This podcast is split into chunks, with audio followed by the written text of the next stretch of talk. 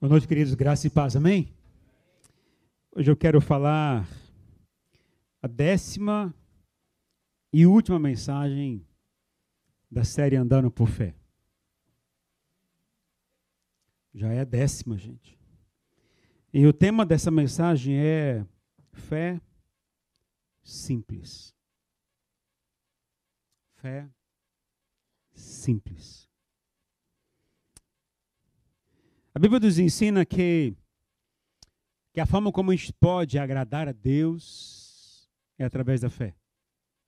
Na verdade, a única forma que a gente tem para agradar o coração de Deus através de fé não é através de argumentos, não é através de lógica, não é através de justificativas, não é através de boas perguntas que a gente vai agradar a Deus, mas segundo a palavra do Senhor em Hebreus, é, é pela fé.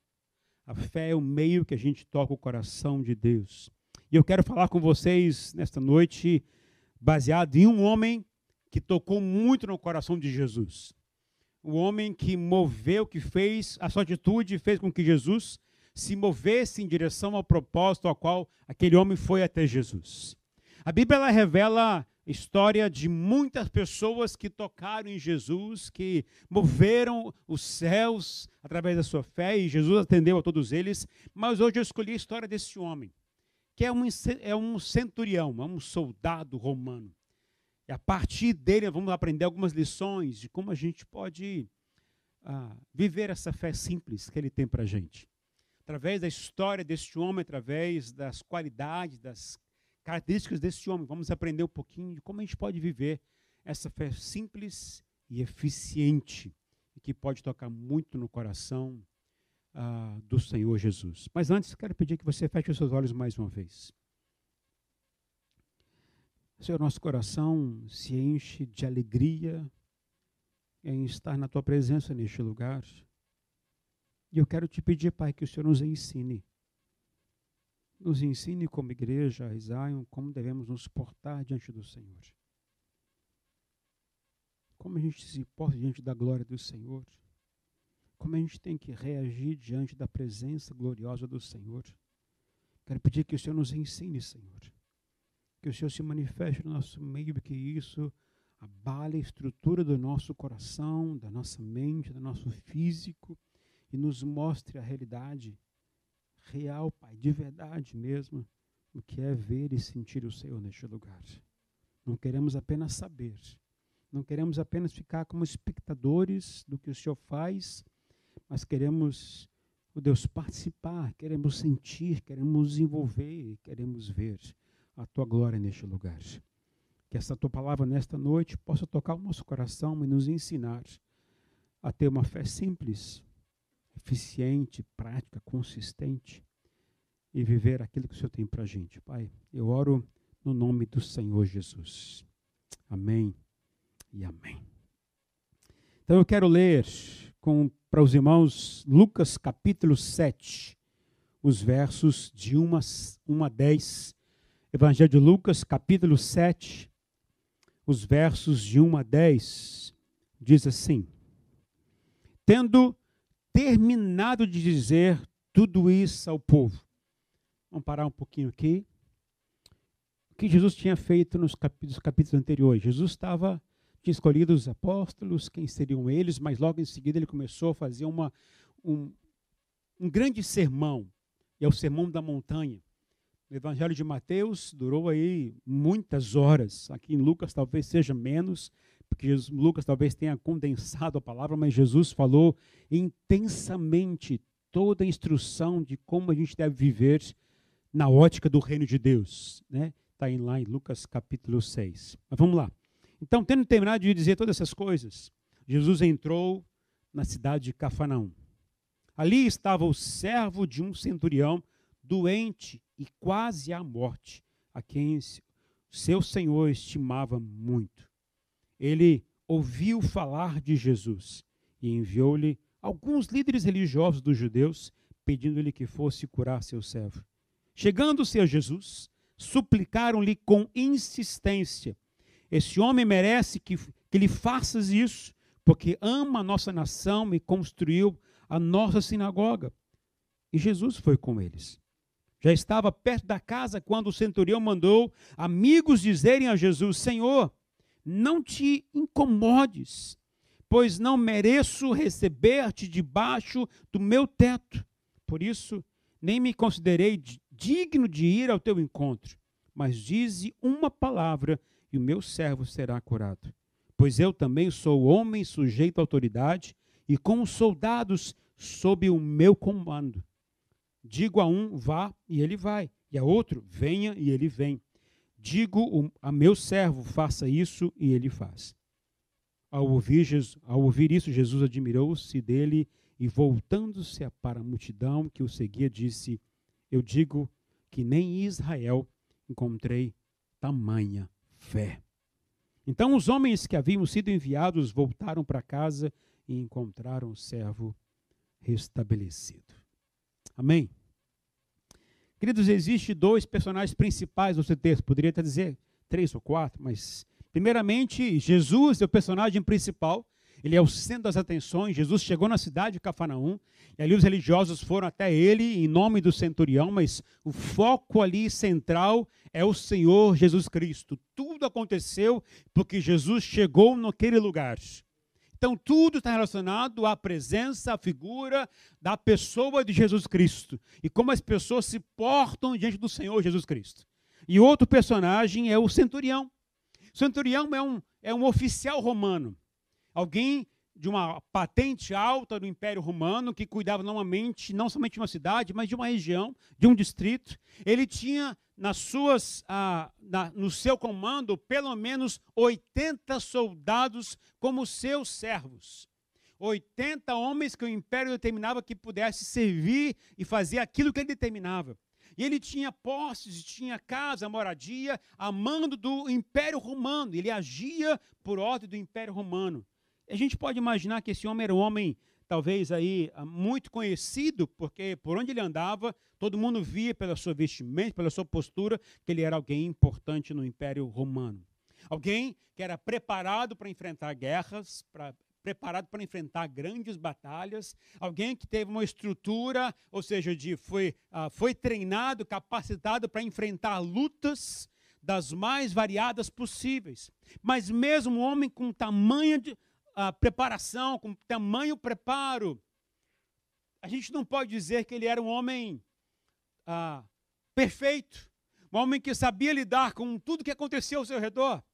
Diz o texto que um servo seu que morava na sua casa estava doente, e isso o abalou tremendamente. Desestruturou a sua alma, abalou as suas emoções, ele tinha muita estima por esse homem. Não sabemos se é jovem, se é homem já, a gente não sabe a idade dele, a Bíblia não detalha sobre isso, mas ele abalou, ele ficou abalado com a doença desse servo que morava na sua casa. Mas esse homem, porque ficou abalado, ele foi atrás do Senhor Jesus. E foi a atitude de fé desse homem, de centurião, que moveu Jesus a operar um milagre na vida do seu servo. E é baseado na atitude desse homem que eu vou compartilhar com vocês essa palavra nesta noite. Assim como ele, muitos de nós, a gente também pode passar grandes batalhas na vida. Na verdade, eu creio que a maior batalha que a gente passa nem é no trabalho, mas é dentro de casa. As maiores lutas que a gente enfrenta não estão fora no trabalho ou no dia a dia da gente, mas é na nossa própria casa.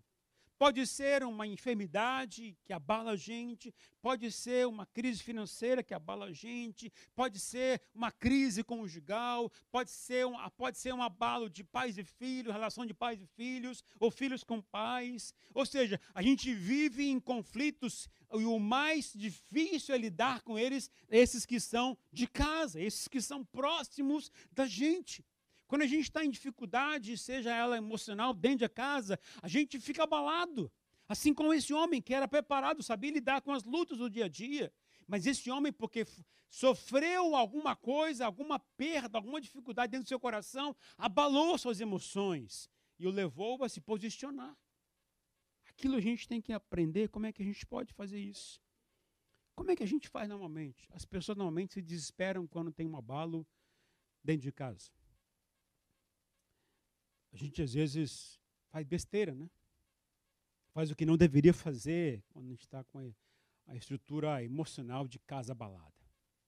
Mas como é que a gente tem que agir com tudo isso? Esse homem me dá algumas dicas quando a gente olha um pouquinho da sua qualidade, a gente olha um pouquinho quem ele foi, o que ele fez, como ele se portava diante daquela situação. E a primeira coisa que eu quero destacar sobre esse homem, a primeira qualidade desse homem que me chama muita atenção, que chamou a atenção também do próprio Senhor Jesus, é que esse homem era um homem de compaixão.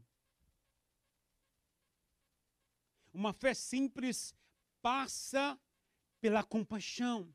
Uma fé simples passa da atitude de compaixão para com as pessoas. O versículo 2 disse: Ali estava o servo de um centurião, doente quase à morte, a quem seu senhor estimava muito.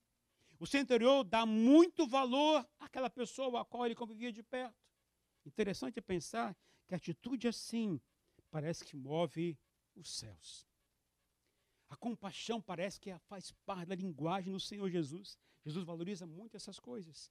Mas uma coisa me chama muito atenção: que ir à presença de Jesus, não por si mesmo, mas por outro, atrai os olhos de Jesus. Vou repetir para você entender, queridos. Não quer dizer que você ia a Jesus para colocar suas petições, suas necessidades, ah, Jesus não vai atender, não é isso não. Mas parece que há um favor especial da parte de Deus quando eu vou até Jesus para clamar em favor de outra pessoa.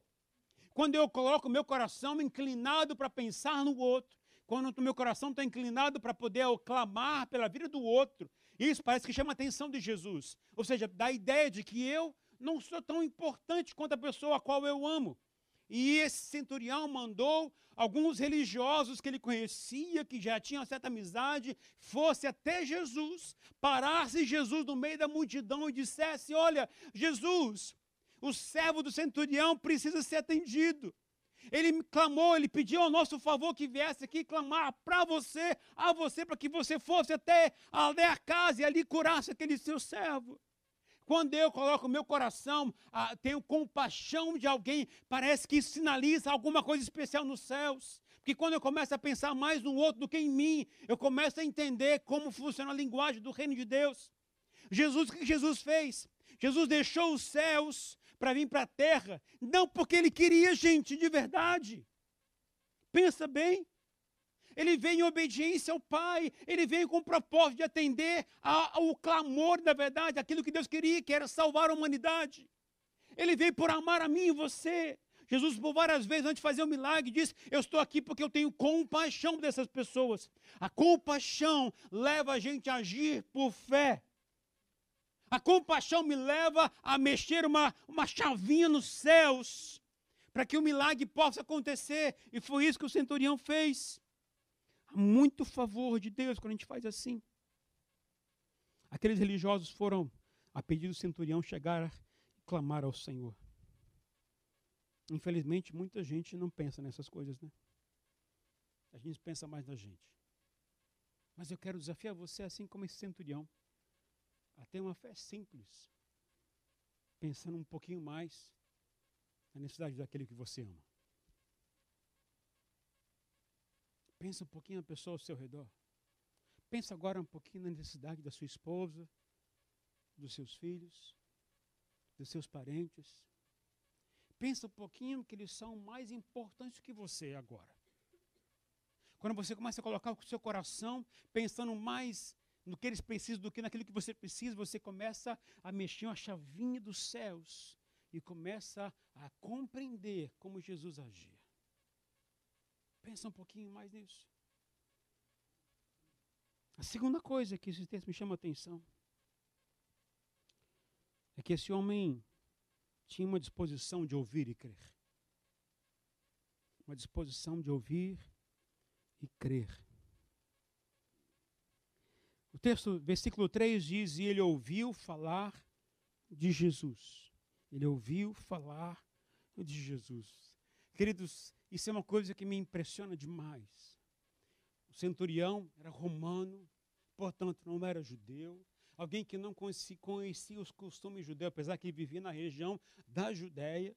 Alguém que não tinha a fé que os judeus tinham, alguém que não sabia exatamente que o Messias ia vir, não sabia das regras, dos costumes dos judeus, ah, na prática, podia até ter noção, mas ele não conhecia nada de Jesus. Mas ele, ao ouvir de Jesus, deu ouvido para as coisas que eram referentes ao próprio Senhor Jesus. Ele ouviu e creu em Jesus. Ele ouviu e deu ouvidos às coisas que ouviu. E quando ele ouviu, querido, sobre Jesus, ele automaticamente começou a estabelecer ali é, a sua fé.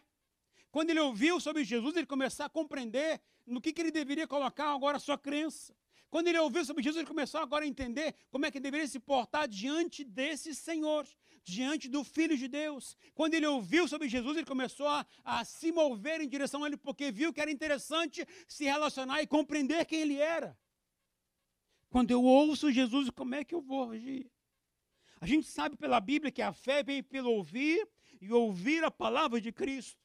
E é por isso que eu amo ir ao, ao, à igreja, ao culto. É por isso que eu amo estar no GP. É por isso que eu amo estar em retiros em encontros, porque esses momentos me fazem ficar mais atento à voz do Senhor, a entender a palavra de Deus. Mas também eu amo ter minha devocional com Deus. Eu também amo ler a palavra de Deus em casa, porque quanto mais eu ouço, mais eu estou crendo e aprendendo a crer no Senhor Jesus. Mas esse homem, queridos, ele não conhecia nada de Jesus. A gente conhece Jesus. A gente sabe quem ele é. A gente sabe o que, que ele fez, a gente sabe o poder que ele tem. E como é que a gente se porta diante dele? Esse homem, ao ouvir, creu em Jesus. Ao ouvir, ele colocou seu coração para acreditar e crer no Senhor Jesus. À medida que a gente mais ouve de Jesus, mais a gente crê. Mas às vezes, a gente perde alguns milagres, porque a gente não está afim de ouvir nem crer. Às vezes a gente perde a presença de Deus, porque a gente não está ao fim nem de ouvir e nem dizer a Ele que a gente crê. Talvez uma prova que a gente faz isso é a importância que a gente dá para a leitura bíblica devocional diária. Talvez é a prova que a gente dá para Ele quando a gente vem a um culto e não expressa ao Senhor na adoração. Talvez a prova que a gente dá, que a gente não está muito afim de ouvir, é quando a gente está aqui no culto, a gente está mais ligado no Facebook, preocupado com o que vai acontecer depois do culto, preocupado quando eu vou chegar em casa, a gente está mais ligado nas coisas. Quando a gente faz isso, a gente está perdendo a oportunidade de receber o milagre de Deus. Mas o que eu tenho que fazer? Me dispor para ouvir e para crer. Eu tenho que colocar meu coração inclinado para ouvir e para crer. Aquele centurião se dispôs a fazer isso, se dispôs para ouvir e crer. Agora, guarda bem o que eu vou te dizer, queridos. Pessoas que impressionam Deus são pessoas que amam ouvir Jesus e amam crer na Sua palavra. Impressionar Jesus, impressionar Deus, está diretamente relacionado a ouvir o que sobre Sua palavra e sobre quem Ele é quando eu ouço e quando me inclino meu coração para isso, eu começo a trazer a atenção de Deus para a minha vida. Tem que ser a minha disposição. Tem que ser a minha disposição. A terceira coisa que eu aprendo com esse homem generoso, esse homem maravilhoso, que é esse centurião, ele investiu em amizades abençoadoras. Quando eu li esse texto, me chamou a atenção, porque eu fiquei com o coração inflamado nessas coisas. Versículo 3 a 5 diz o seguinte: Enviou-lhes alguns líderes religiosos dos judeus, pedindo-lhe que fosse curar o seu servo. E chegando-se a Jesus, suplicaram-lhe com insistência. Este homem merece que lhes, faça isso, porque ama a nossa nação e construiu a nossa sinagoga. Aquele centurião, queridos, ele construiu relacionamentos até com religiosos judaicos. Ele era cidadão romano, mas ele soube se relacionar bem com, até com os religiosos que eram judaicos, que eram judeus. Ele foi generoso para com essas pessoas que é até o ponto que quando Jesus pediu para que eles falassem com Jesus, eles foram até Jesus e suplicaram com insistência, suplicaram com, com, com clamor, gritaram talvez e insistiram com o Senhor Jesus. Eu fico pensando, sabe, numa coisa? É, que tipo de amigo que a gente tem? São amigos que é, têm prazer de insistir ao Pai a nosso favor? Que tipo de amigo a gente tem? São aqueles que se importam com a minha necessidade, que ao ponto de insistir com Jesus para que ele possa ir para a minha casa. Ou os meus amigos são aqueles que me levam para fora da presença do Senhor Jesus. Esses amigos que eram religiosos, ou os amigos que eram próximos do centurião, foram até Jesus pedindo, clamando insistentemente para que Jesus fosse até a casa. Que tipo de amigo a gente tem? Ah, mas eu tenho que ser radical. É minha escolha, gente. Que tipo de amigo eu quero ter? Aquele que me afasta de Deus? Ou aquele que me leva até Jesus, ou traz Jesus até para mim? Que tipo de amigo eu quero ter? Eu até ousaria dizer a você, para você, que faz muito bem você valorizar amigos que te levam até Jesus, ou que traz Jesus até você. Vale a pena a gente começar a investir em coisas assim. Porque isso revela um pouquinho de como está o nosso coração e quem são nossos reais amigos. Quem são nossos reais amigos?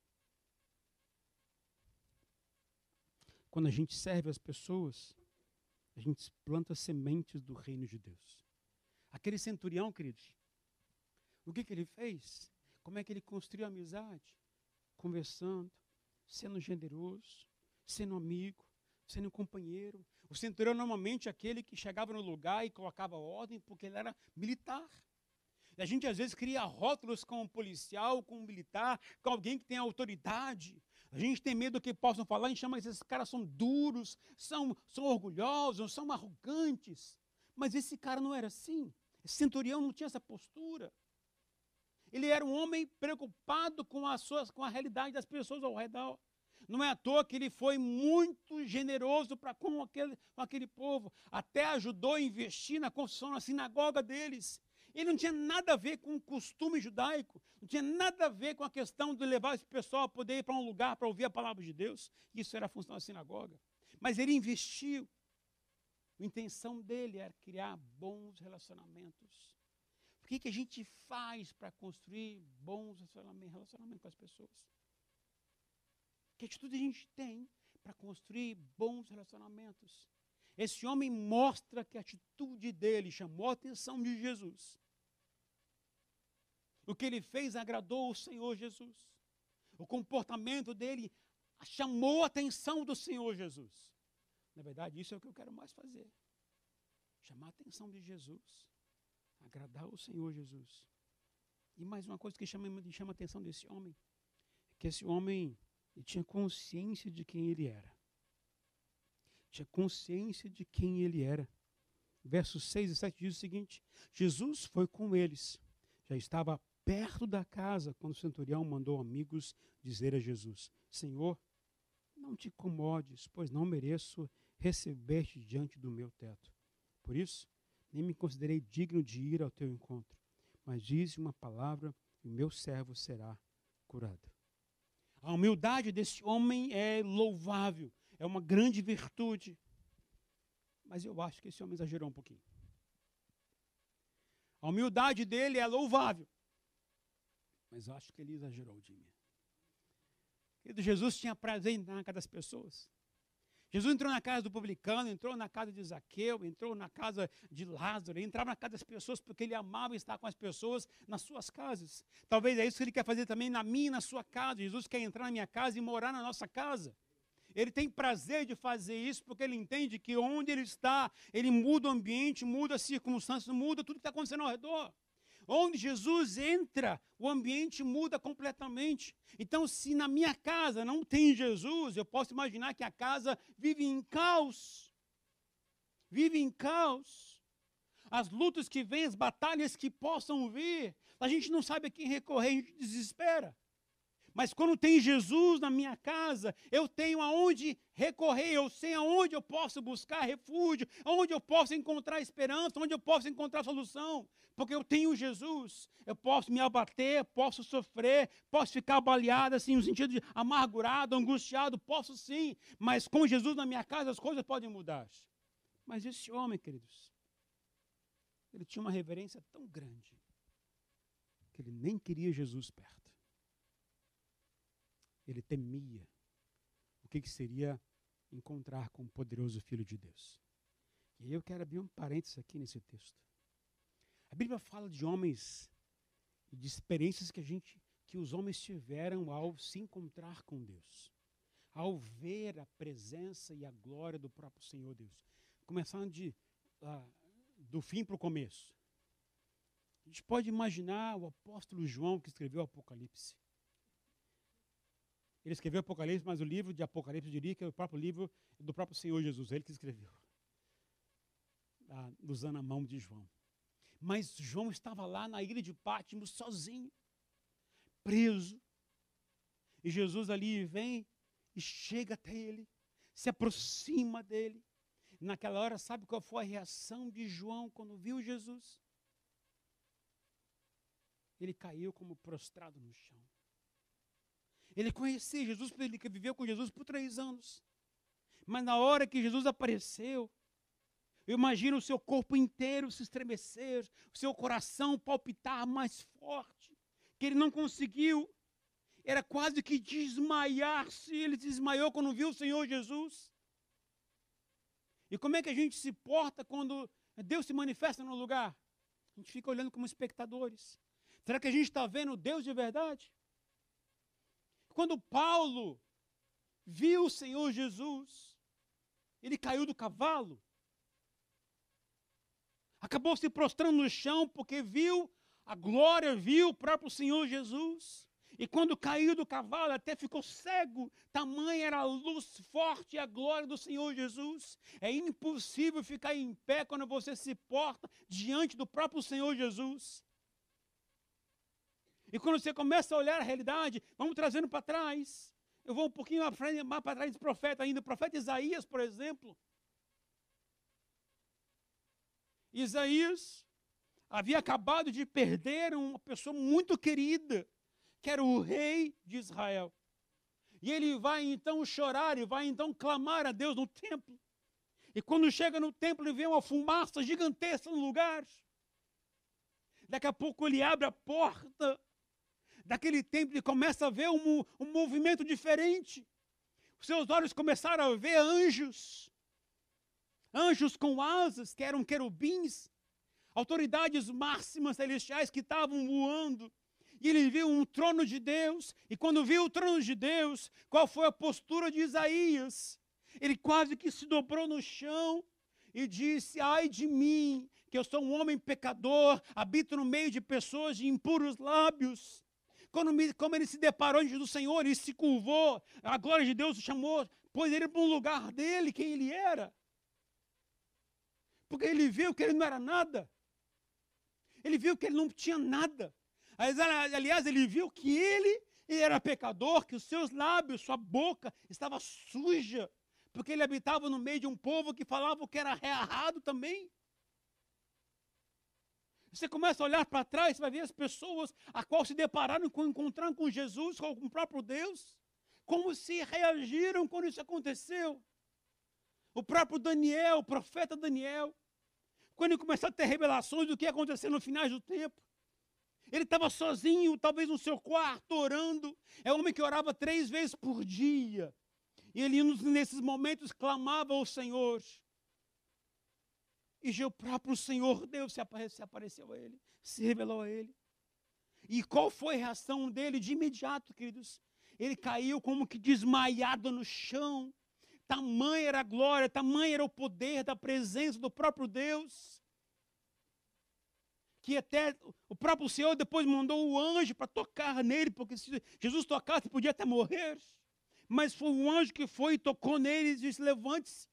Mas ele levantou cambaleando, as pernas trêmulas, porque ele viu a glória e a presença do próprio Deus. Ele entendeu que ele tem que se portar de forma diferente da presença do Senhor. A gente, quando vem na casa de Deus, a gente tem que saber que a gente está diante da presença do próprio Deus. Quando Jesus entrou no templo e viu aquela barbúrdia naquele lugar, todo mundo vendendo, fazendo comércio no lugar, qual foi a reação do Senhor Jesus? Quebrou tudo. Sacolhou tudo no lugar. E disse: Esse lugar é a casa do meu pai. É a casa do meu pai. Como é que a gente se porta diante de Deus? Qual é a linguagem que a gente tem que ter para poder falar com o Senhor? E aí eu quero orientar a igreja. Meu queridos, por favor, se portem com reverência ao Senhor. Entendam que você não está agindo com qualquer pessoa, não é com qualquer ser humano normal. Jesus veio como ser humano e viveu aqui na terra durante 33, 34 anos. Mas agora, ele não é mais um simples ser humano, agora ele é o rei. Agora ele é o Senhor. Agora tem um corpo glorificado. Agora não é mais ser humano normal. Ele vai vir buscar a sua igreja, agora não mais como ser humano normal, como eu e você. Agora ele vai vir como rei. E como é que a gente tem que se portar diante dele? A Bíblia fala que a gente tem que se ajoelhar, a gente tem que se curvar, reconhecer a soberania, a majestade dele, o poder dele. A gente tem que entender que agora eu não vou me chegar falar com os Deus e chamar ele de qualquer jeito. Falar com o Senhor de qualquer forma. Você não está falando com qualquer um, gente. A gente pode se expressar com o Senhor, vamos como quiser, porque Deus respeita a nossa, nossa, nossa, nossa postura. Mas entenda bem, você não está diante de qualquer um. Você não está diante de qualquer um. É diante do rei. E como é que você postou, se posta diante de um rei? Reconhecendo que você é nada e que ele é tudo. Ele manda e você obedece. Como você se porta diante disso? Com reverência. Não chame Deus de qualquer jeito, queridos. Quando esses homens viram Deus,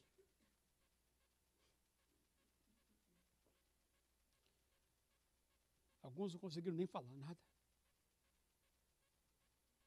Tamanho é o temor que eles tinham de falar alguma coisa.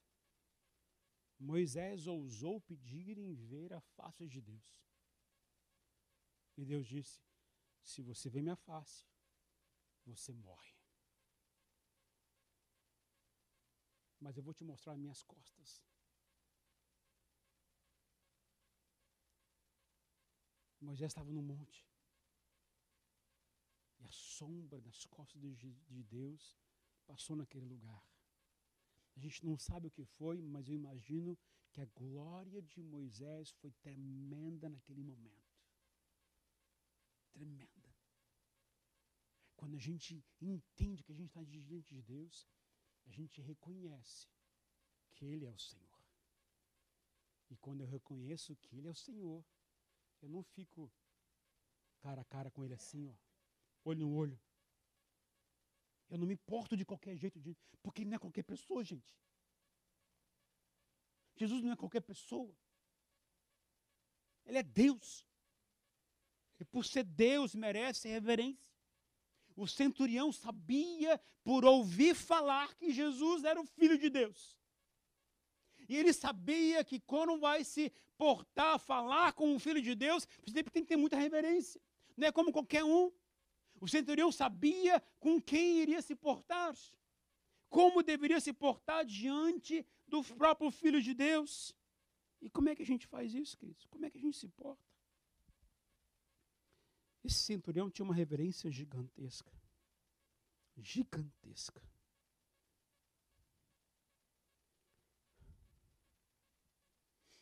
Eu diria que a gente tem que olhar para esse homem como exemplo. Se a gente quer crescer na nossa fé e ter uma fé que seja simples, é entender quem Ele é, entender quem eu sou. Infelizmente, hoje, a gente tem muitas pessoas pregando em igrejas e estão na, na mídia, estão nas redes sociais, dizendo que a gente pode mandar em Deus, a gente pode determinar que Deus faça alguma coisa.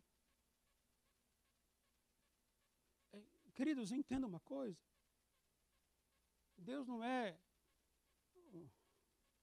o gênio da lâmpada. Que você esfrega ali, pede o que você quer e Deus vai atender. Ele é Deus. Sabe? Ele não está a seu serviço. Você está a serviço dele. É diferente. Ele não está aqui para servir ao que você quer. a fazer o que é seu propósito. Mas Ele está aqui.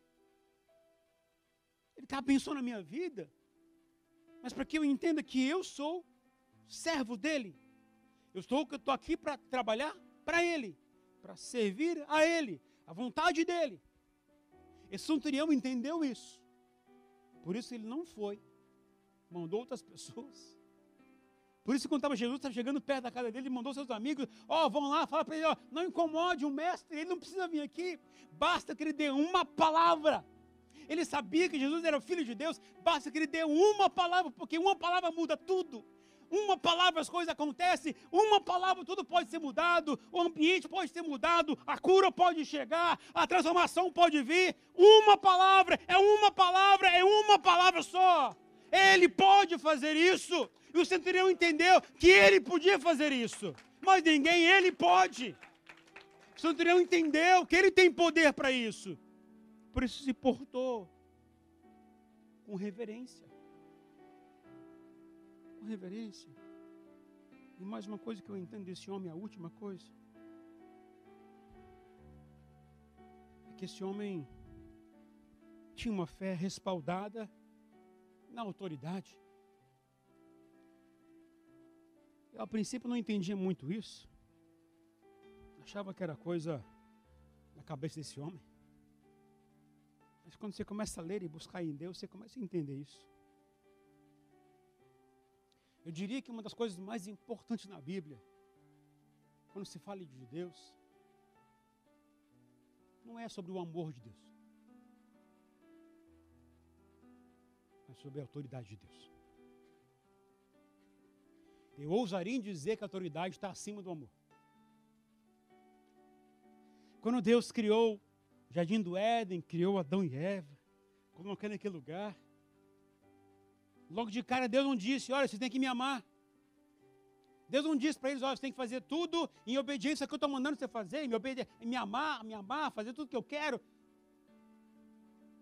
Depois de construir, depois de colocar tudo, disse agora: vocês dois, vocês podem viver como vocês quiserem no jardim do Éden, fazer o que vocês quiserem no jardim do Éden, comer o que vocês quiserem no jardim do Éden, mas aquela árvore ali, do conhecimento do bem e do mal, vocês não podem comer daquele fruto. Sabe o que significa isso mudando palavras? Não queiram desobedecer minha autoridade. Porque quando vocês comerem daquele fruto, vocês vão morrer. Vocês vão morrer. Não queiram desacatar a minha autoridade a minha determinação, aquilo que eu falei para vocês fazerem. Porque se fizerem, vão morrer. Que se fizerem, vão pagar o preço disso. A gente sabe o que aconteceu. Eles não se submeteram à autoridade de Deus. Quiseram fazer do jeito que eles queriam. E pecaram. Agora, esse centurião dá uma lição para a gente das mais lindas que a gente pode imaginar. Esse homem disse: abertamente ao Senhor Jesus. Versículo 8. Pois eu também sou homem sujeito à autoridade, e com os soldados sobre o meu comando. Digo a um, vai, ele vem, e a outro, venha, e ele vem. Diga a meu servo, faça isso, ele faz. Quando ele coloca o assunto autoridade no meio da conversa, diante do Senhor Jesus, ele colocou a base correta que Deus determinou desde o começo.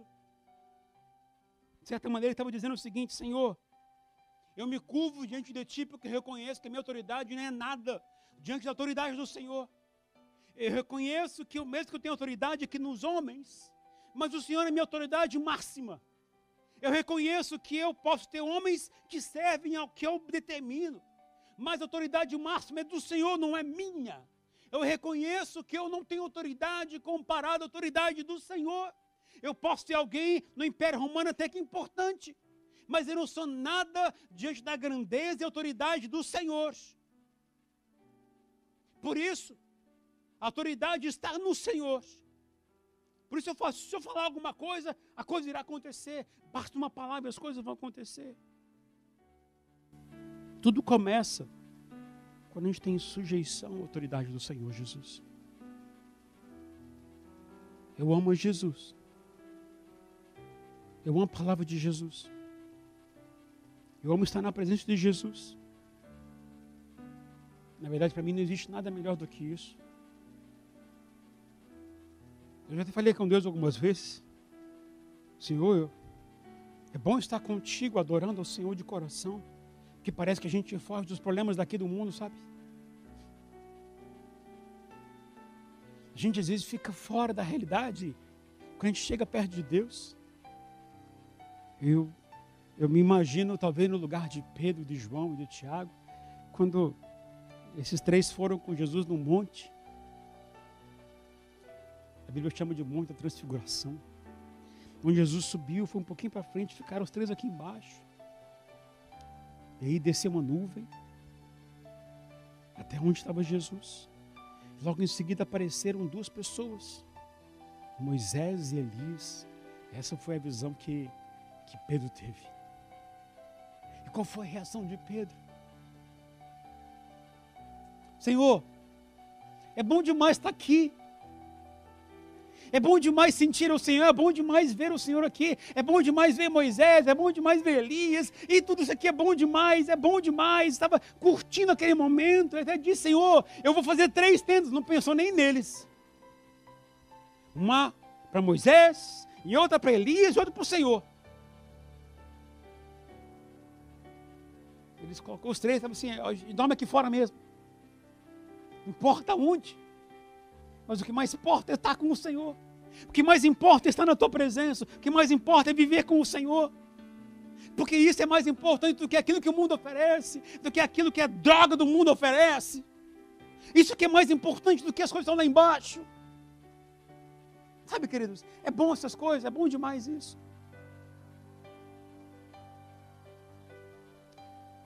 Mas o mundo não consiste apenas em ficar lá, né? A gente tem que descer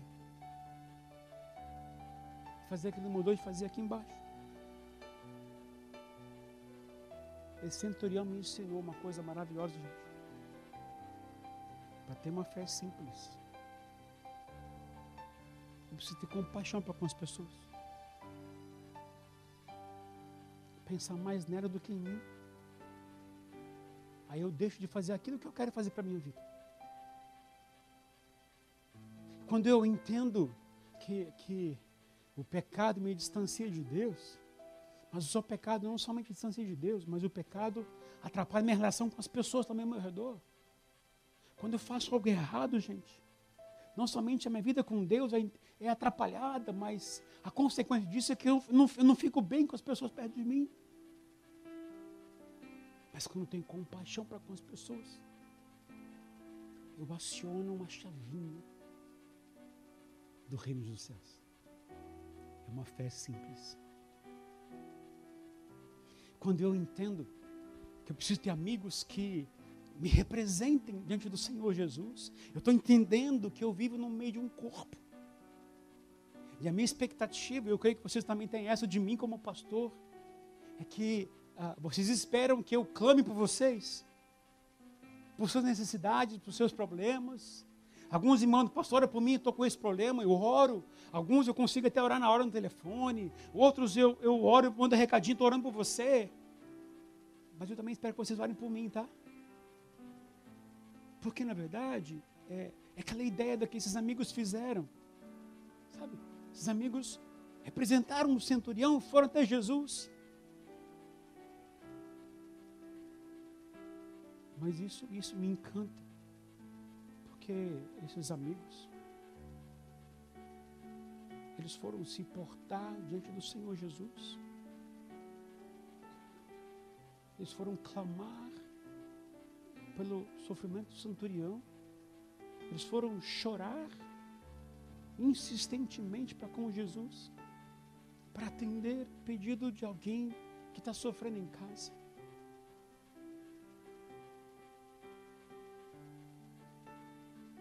Esses dias eu fui com eu, Rosane, o João e a Cláudia, e fui visitar uma família muito querida da igreja, onde o homem da casa tinha feito cirurgia há pouco tempo. É, como foi bom estar naquela casa. Como foi bom conversar com ele, orar por ele, ver um pouquinho o seu coração.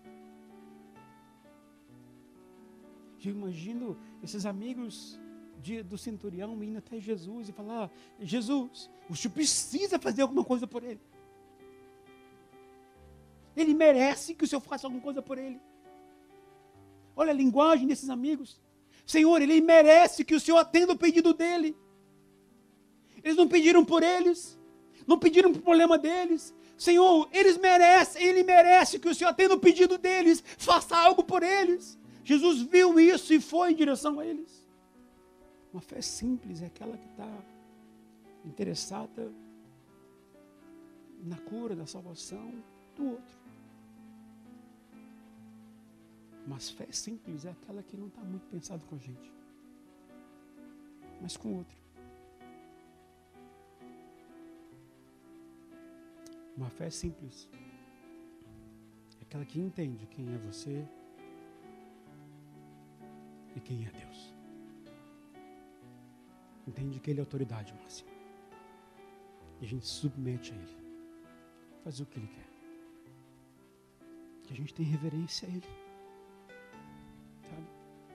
A, a gente às vezes esquece que, que Ele é autoridade máxima, que Ele pode reverter qualquer coisa na nossa casa. Aquele centurião estava com um problema em casa. Às vezes, às vezes você está com um problema grande na sua casa. Enfermidade, a crise conjugal, problema com os filhos, ou problema com os pais. E sim, sabe? Basta uma palavra que tudo muda. Basta uma palavra que a coisa na sua casa pode mudar. Mas a gente tem que ter atitude igual esse homem teve.